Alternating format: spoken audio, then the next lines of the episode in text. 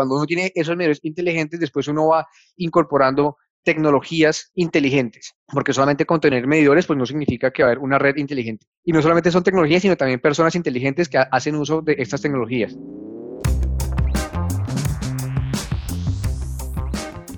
Con todos los mitos y medias verdades alrededor de las fuentes de energía, de su impacto y de su uso, decidimos prender la luz con What What. Show con la misión de mostrar lo que realmente está pasando con la energía en nuestra región.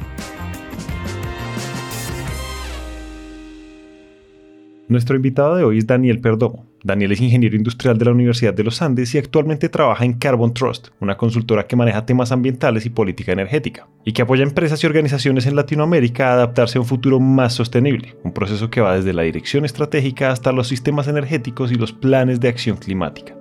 Pero antes de seguir queremos devolvernos un poco. La historia de Daniel empezó en la jardinería, su primer trabajo fue en Colombia diseñando jardines y sin saberlo, este fue su primer acercamiento en temas que terminarían siendo su pasión. Pero no lo supo desde siempre. Daniel después trabajó varios años en finanzas y se fue a Nueva York decidido a hacer una maestría en esta área. Pero la vida da muchas vueltas y pues le cambiaron los planes. Comencé a estudiar fotografía y era fotografía en blanco y negro, de las que uno se mete un cuartico y desarrolla, todo este tipo de cosas y estaba en el Central Park, hay una esquina donde antes quedaba una librería que se llamaba, creo que era Barnes, encontré un libro que me gustó muchísimo con temas de medio ambiente y era acerca de cambio climático. Me acuerdo muy bien que, que el fotógrafo del libro era Joshua Wolf, que tenía un estudio de, de, fotografía, ¿era en Brooklyn o en Williamsburg? No me acuerdo. Pero el punto fue que le escribí y le dije pues que me gustaba muchísimo todo lo que estaba haciendo en temas de fotografía con el cambio climático porque, porque explicaba de forma muy sencilla con ilustraciones y con fotos alrededor de, de, como de todo el mundo cómo está cambiando el planeta y cómo están aumentando los gases de efecto invernadero y pues mostrando esto con ciencia, pero de una manera, pues como les digo, muy sencilla y con fotos, con evidencia. Entonces fui, lo visité, después de que le escribí, nunca pensé que me iba a responder, pero fui a este estudio fotográfico, era impresionante, como una bodega inmensa, súper industrial, donde tenía unos cuadros inmensos de, como de fotos que él estaba imprimiendo. Hizo unas fotos espectaculares de los glaciares, de, de, los bosques en California con estas secuoyas que son unos árboles inmensos donde, donde el tronco tiene como a 6 metros de ancho y uno mira en los anillos la cantidad de oxígeno que fue absorbiendo el árbol durante toda su historia, entonces uno puede ver que la cantidad de oxígeno se ve reflejada en esos anillos y uno ve cómo van aumentando los gases de efecto invernadero, también con unos cubos que sacaron en una exploración, creo que era en la Antártica, que sacan una muestra de un cubo de hielo del piso y también la cantidad de burbujitas que hay en las distintas capas de, de ese gran cilindro muestra la cantidad eh, de oxígeno que hay en el ambiente. Todas estas fotos son situaciones reales de nuestro planeta. El cambio climático no solo conlleva un aumento de las temperaturas, sino también fenómenos meteorológicos extremos, la elevación del nivel del mar, cambios en las poblaciones y los hábitats de flora y fauna silvestres, entre muchos otros efectos. Esto, que impactaría a cualquiera con una relación cercana con la naturaleza, partiría en dos la historia de Daniel. Y yo creo que ahí fue cuando dije, bueno, yo quiero estudiar temas de cambio climático, obviamente pues, pues nunca iba a ser un fotógrafo profesional como él, y justamente él estaba escribiendo ese libro con un profesor de Columbia que se llama Jeffrey Sachs, que es un economista muy reconocido. Y comencé a ir, a, ir como a las conferencias en, eh, ahí en Colombia a oír a Jeffrey Sachs y de ahí dije, nada, cambio de carrera total voy ver qué puedo hacer eh, en, en, temas de cambio climático. La verdadera importancia de hablar de estos temas es trabajar a favor de la sostenibilidad ambiental y la transición energética, porque aunque la lucha contra el cambio climático parece eterna, el cambio de modelo energético que estamos intentando implementar en Latinoamérica y en todo el mundo puede ser una palanca para transformar aspectos fundamentales de nuestro modelo socioeconómico. En ese mismo contexto de transformaciones, en Londres en el 2001 nace Carbon Trust, la organización donde hoy trabaja Daniel. Carbon Trust fue una empresa creada en momentos similares al actual, donde hay como una crisis financiera y entonces el, el, gobierno se hace preguntas acerca de cómo puede incentivar la economía y a la vez generar un impacto positivo en temas ambientales, pero también en temas sociales de, de trabajo. Entonces crea el gobierno eh, a esta empresa que es Carbon Trust para desembolsar fondos de, de recuperación económica, ayudando a las pymes Carbon Trust es ejemplo del desarrollo de soluciones con grandes impactos positivos. Ayudar a implementar proyectos de eficiencia energética de diferentes organizaciones es proteger el medio ambiente mediante la reducción de la intensidad energética y habituando al usuario a consumir menos mientras logra hacer más. Esto de la eficiencia energética se ha convertido en una evolución importante para cuidar al planeta porque balancea la producción y la productividad que demandamos con la conciencia ambiental. comencé un primer proyecto, creo que fue en el 2013, donde fui a la UME, que es la Unidad de Planeación Energética. Estuve allá tres meses, luego vino acá un funcionario de la UME que se llamaba, pues que se llama Camilo Tautiva y ahí comenzamos a ver estos temas de tanto de acceso de energía, pero también de, de medidores inteligentes. Eran como los dos temas que con Camilo estuvimos trabajando en ese momento. Desde ahí hemos estado empujando esos dos temas en Colombia. El de medidores inteligentes, hicimos un análisis costo-beneficio, pues que para la UME fue interesante porque ayudó dentro de muchos esfuerzos que hay y pues muchas cosas, ayudó a dar números fuertes, números muy concretos acerca de cuáles eran los beneficios sistémicos de, de tener medidores inteligentes eh, de energía en el país y luego de eso salió una resolución para la adopción y luego ya de medios eh, inteligentes avanzamos a otro concepto que son las redes inteligentes, que es otro proyecto en el que estamos trabajando ahorita, que este concepto pues, de redes inteligentes es súper importante para poder alcanzar los, como las metas de, de, de descarbonización de Colombia pues, que se quiera plantear. Y acá les queremos empezar a decir algo muy importante. El mercado de la energía ha crecido y cambiado inmensamente desde sus orígenes. Antes los sistemas de energía eran pequeños y localizados, luego fueron evolucionando y actualmente dependemos casi por completo de la energía para cubrir la mayoría de nuestras necesidades, desde la medicina pasando por el transporte hasta la generación de calor. En los últimos años, muchas de las redes de distribución en Latinoamérica y el Caribe están alcanzando su vida útil. Aún existen millones de personas de nuestra región sin acceso a electricidad y la construcción de nuevos tipos de redes puede ser la solución. Por eso hoy, la implementación de redes inteligentes se está convirtiendo en algo estándar para la industria. Las fuentes de energía renovables están aumentando globalmente y las soluciones son cada vez más amplias para mejorar la eficiencia, calidad y seguridad del sistema moderno. Pero la piedra angular de todo esto, la parte esencial para hacer las nuevas redes son los medidores inteligentes. Entonces, ¿qué son? Un medidor inteligente es un medidor bidireccional, entonces no solamente puede medir lo que estás consumiendo, sino también lo que estás inyectando a la red. Entonces no solamente estás consumiendo energía, sino también puedes producir energía. Y los medidores inteligentes te ayudan a poder medir esos flujos que entran y que salen y que van a ser usados no de manera al final del mes, sino en tiempo real. Con ese solo concepto de uno poder vender y uno poder consumir y tener este atributo de tiempo real, cambia todo el sistema energético de cómo opera, porque esto significa que entonces los que están consumiendo energía van a tener información en tiempo real de cuánto cuesta y pueden entonces tomar mejores decisiones de cuándo quieren consumir la energía. Entonces yo quiero prender mi lavadora o mi secadora a, las 2 de la mañana cuando la energía es más barata y yo quiero vender energía cuando salgo de vacaciones y tengo un panel y entonces voy a inyectar energía a la red y voy a venderle. Entonces estamos cambiando un sistema donde tenemos un medidor que solamente mide lo que entra a la casa y que la gente es totalmente pasiva en cuanto a su consumo y en cuanto a la generación, porque no hay ahorita una posibilidad de generar, a un sistema donde es más descentralizado, donde millones de colombianos pueden ser generadores y millones de colombianos van a ser mucho más activos a la hora de consumir y también de generar energía. Entonces no solamente unos pocos pueden participar vendiendo energía, sino, sino que ya millones de colombianos pueden no solamente consumir, sino también vender. Un medidor inteligente se traduce en ahorro de energía, menor facturación y menor contaminación ambiental. Con esta nueva tecnología, los usuarios podrán jugar un rol más activo, efectivo y eficaz frente al consumo de la corriente eléctrica. Entonces, si, si uno tiene medidores inteligentes, pues no puede haber una red inteligente, porque el medidor inteligente es la columna vertebral por explicarlo de forma sencilla, de poder tener este sistema que se está moviendo, ¿no? Como, pues como un cuerpo humano. Entonces, están estos millones de medidores inteligentes que permiten que en muchos puntos o en muchos nodos de la red haya tanto consumidores como generadores que están participando activamente. Entonces, el primer paso es tener esos medidores inteligentes. Y cuando uno tiene esos medidores inteligentes, después uno va incorporando tecnologías inteligentes, porque solamente con tener medidores, pues no significa que va a haber una red inteligente. Y no solamente son tecnologías, sino también personas inteligentes que hacen uso de estas tecnologías. Entonces, e, es importante tener como esos tres, esos tres ángulos, tenerlos en cuenta porque porque hay casos donde uno puede tener los medidores, uno puede tener las tecnologías, pero si la gente no hace uso de estas y no entiende cuáles son los beneficios, pues simplemente no se van a poder capturar todos estos beneficios. Entonces es muy importante el tema de tanto de educación, de como de socialización, para que la gente entonces participe activamente y saque provecho y, y hagan parte como de este sistema inteligente. Entonces es muy importante también ese tipo de clientes. Esta nueva tendencia involucra una perspectiva renovada de cómo generar, transmitir, distribuir y manejar las redes eléctricas. Y en un futuro no muy lejano podemos añadir a esta ecuación el almacenamiento de energía, como en los carros eléctricos que funcionan como una gran batería que permite almacenar y entregar energía.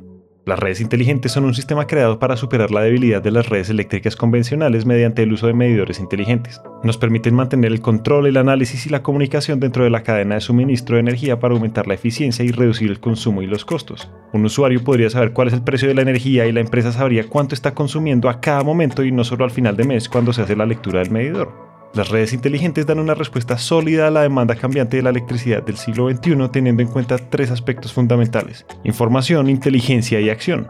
El concepto de redes inteligentes tiene la atención del sector eléctrico en todo el mundo y en Colombia la mayoría de las empresas eléctricas ya empezaron a estudiar este tema y a analizar sus grandes beneficios. Estamos en pañales, pero, han habido unos cambios importantes, muy importantes en los últimos dos años. Hay unos beneficios súper, bueno, si uno piensa a nivel sistémico, entonces no solamente es para un actor dentro, como dentro del país, sino para Colombia como un todo.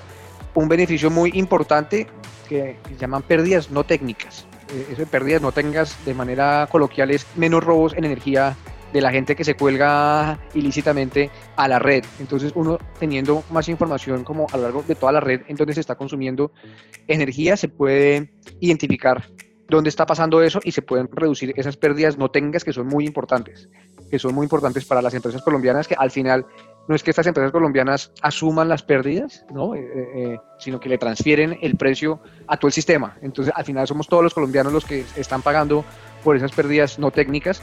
Entonces, una red inteligente ayuda a disminuir esas pérdidas no técnicas. Hay muchas pérdidas no técnicas en el norte del país. Entonces ahí hay eh, como unos beneficios súper importantes que se pueden aprovechar y en el norte del país también hay muchísimos beneficios, eh, eh, perdón, muchísimos recursos en, energía eólica como solar, que también entonces esa región se puede aprovechar de no solamente consumir energía, sino de generar energía y no solamente generarla siendo empresas muy grandes, sino que, sino que sean compañías grandes, medianas, pequeñas, casas que están generando esta energía.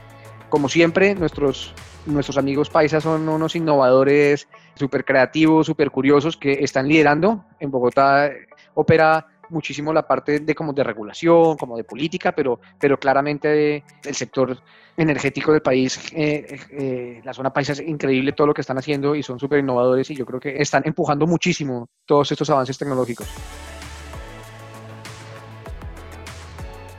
Y de esto se trata, es poder aprovechar las herramientas de automatización y otras tecnologías vanguardistas para obtener mayor información sobre el estado actual de la red eléctrica y lograr tener más alternativas de acción. Desde hace un tiempo nace la iniciativa Colombia Inteligente, con el fin de analizar, promover y desarrollar soluciones novedosas en el sector eléctrico. Atiende retos como el calentamiento global utilizando mecanismos de energías renovables y eficiencia energética a través de medios que optimizan el uso de la energía. Y hoy nuestra población antioqueña apuesta a la medición prepago como una realidad. Se ha venido avanzando con pilotos para probar la tecnología y recibir retroalimentación de los usuarios con respecto a medición inteligente de agua, gas y electricidad. Igualmente, para que el país tenga un nivel medio de implementación de redes inteligentes aún falta un tiempo, principalmente mientras siguen estableciendo más regulaciones. El tema de licitaciones, donde ya las licitaciones de energía están no digamos que dirigidas a energía renovable, sino que son regulaciones que permiten que la energía renovable pueda también entrar a, competir con las otras energías cuando hay licitaciones que antes no estaban diseñadas de esa forma, estaban diseñadas para, para el sistema tradicional. Entonces ahora abren la posibilidad a que entren estas tecnologías también a competir, porque antes no era, no, eh, digamos que las reglas no eran como tan niveladas para todos. Eh, también la CREC está sacando resoluciones de, de, los medidores inteligentes, que hay temas que son súper importantes. O sea, todo el mundo habla que el sector privado tiene un gran potencial, o como una gran responsabilidad para traer esas tecnologías, porque al final son los que están invirtiendo, pero es muy importante la responsabilidad que tiene el sector público para poder habilitar que el sector privado haga estos modelos de negocio. Entonces, por ejemplo, en un medidor eh, inteligente, que al final va a estar comunicándose con millones de medidores inteligentes, es súper importante que haya una interoperabilidad e, entre esos, entonces que estén definidas muy bien todos esos protocolos técnicos para que se puedan comunicar. Entonces simplemente es que el lenguaje sea común entre todos estos, porque hay millones de, como de marcas o de tipos de medios inteligentes, entonces el gobierno tiene que salir a decir esos mínimos requerimientos técnicos para que estos se puedan comunicar. Entonces, entonces, esos son como los protocolos. También temas de ciberseguridad. Entonces, para poder asegurar que los datos que se están transfiriendo no van a ser usados eh, para propósitos que, pues, que no se quieren que sean usados también temas de, al final, quién va a pagar el medidor, quién va a capturar todos esos ahorros que está generando el medidor. Entonces, ahí hay unos avances muy importantes que, eh, pues que se han hecho tanto desde la UPME como la CRE, como el Ministerio de Energía. Entonces yo creo que, es que eso ha sido muy positivo. El gobierno tiene un papel muy importante estableciendo no solo reglas, sino incentivos y metas que promuevan el uso de tecnologías inteligentes. En Colombia al menos ya estamos siendo conscientes de esta posibilidad y en unos años podemos empezar a ver esto de una forma más cotidiana. Actualmente ya existen grupos de empresas trabajando en investigaciones, adquiriendo conocimiento y adoptando las mejores prácticas que se deberían seguir implementando en todo el país. Por ejemplo, está el clúster de energía limpia, donde se agrupa el sector privado, donde colaboran con Ruta N, que es un centro de innovación que, pues, que recibe fondos, eh, pues, que recibe fondos nacionales, no nacionales, sino, sino fondos locales del gobierno. Entonces, ese trabajo en equipo del sector privado junto con Ruta N, que es un centro de innovación, eso es una cosa que, que yo creo que otras regiones del país podrían hacer.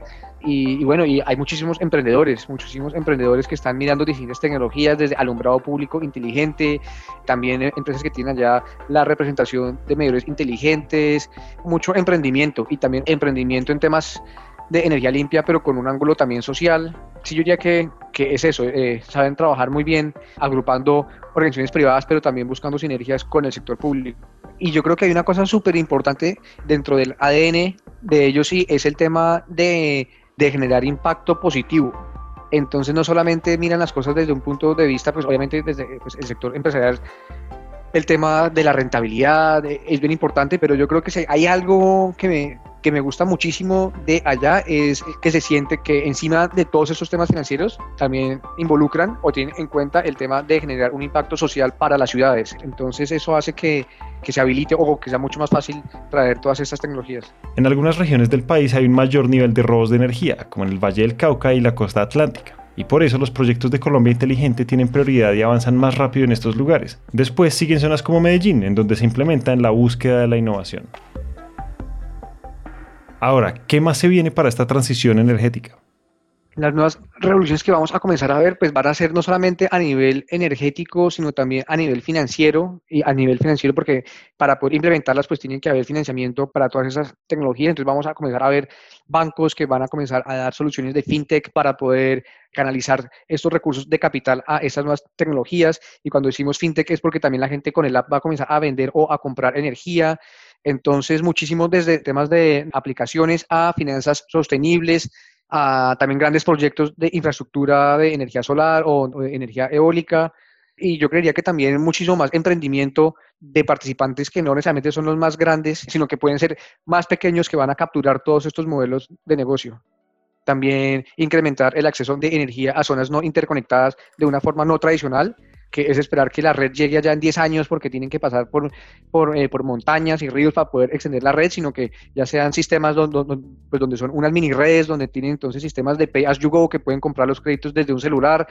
Entonces es el gobierno mandando subsidios a través pues, de tecnologías móviles y que la gente compre eh, también seguros para cambio climático o sistemas de alertas tempranas donde a través del celular les llega cuando, eh, cuando va a ocurrir, no sé, sequías, lluvias.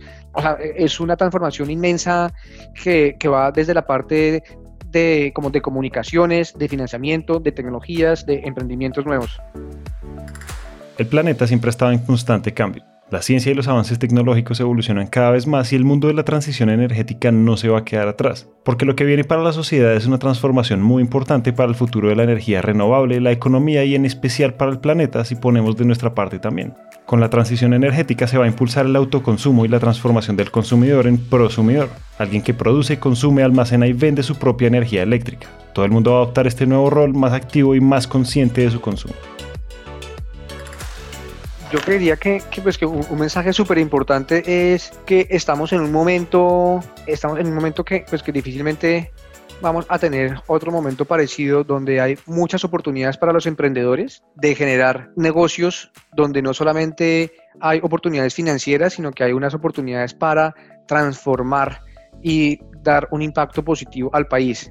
Entonces creo que en Colombia, pues de verdad comparado con, como con ese apetito de, como de emprendimiento que hay acá en Europa, yo diría que en Colombia lo hay y ese tema de impacto social también es muy grande y pues lo hemos visto eh, pues en toda la zona cafetera, es que es impresionante todo lo que se puede hacer en temas de emprendimiento con impacto social. Es una gran oportunidad de ver el emprendimiento desde otro ángulo y es trayendo esos impactos eh, eh, como sociales que, que, que son de gran beneficio tanto económico como ambiental y social para, para el país, entonces como que montarnos en esa moto, ¿no? Que pues que las grandes empresas a futuro son las empresas que logran llevarle al cliente no solamente como esos beneficios financieros a los que están invirtiendo plata, sino que a largo plazo se ve que son sostenibles porque le están dando al cliente algo que está generando valor, que no está destruyendo valor en temas eh, ambientales. Y ese que tiene como el que pega primero pega dos veces. En este episodio no solo les contamos la historia de amor entre Daniel y la transición energética, también narramos la evolución que ha venido ocurriendo y que no va a parar. Las regulaciones y la política pública, los medidores inteligentes y las redes inteligentes ya son una realidad, pero no son un fin en sí mismos, en realidad son medios. Medios para enfrentar los cambios climáticos que vivimos hoy en nuestro planeta y que nos están afectando. Todo esto que está pasando lo podríamos ver como la construcción de una plataforma técnica y normativa y sobre esa plataforma vienen los innovadores y los emprendedores a construir la energía del futuro.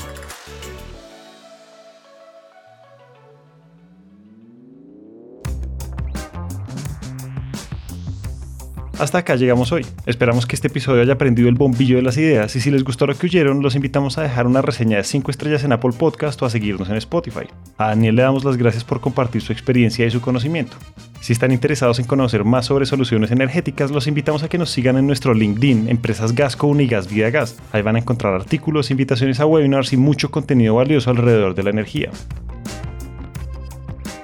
Este episodio de What What fue dirigido por Julián Cortés, producido por Natalia Hurtado y editado por Juan Pablo Ramírez, musicalizado por Juan Diego Bernal y el trabajo gráfico es realizado por Luisa Ríos. Esta es una coproducción de Empresas Gasco y Naranja Media. Muchas gracias por escuchar y nos vemos en el próximo episodio.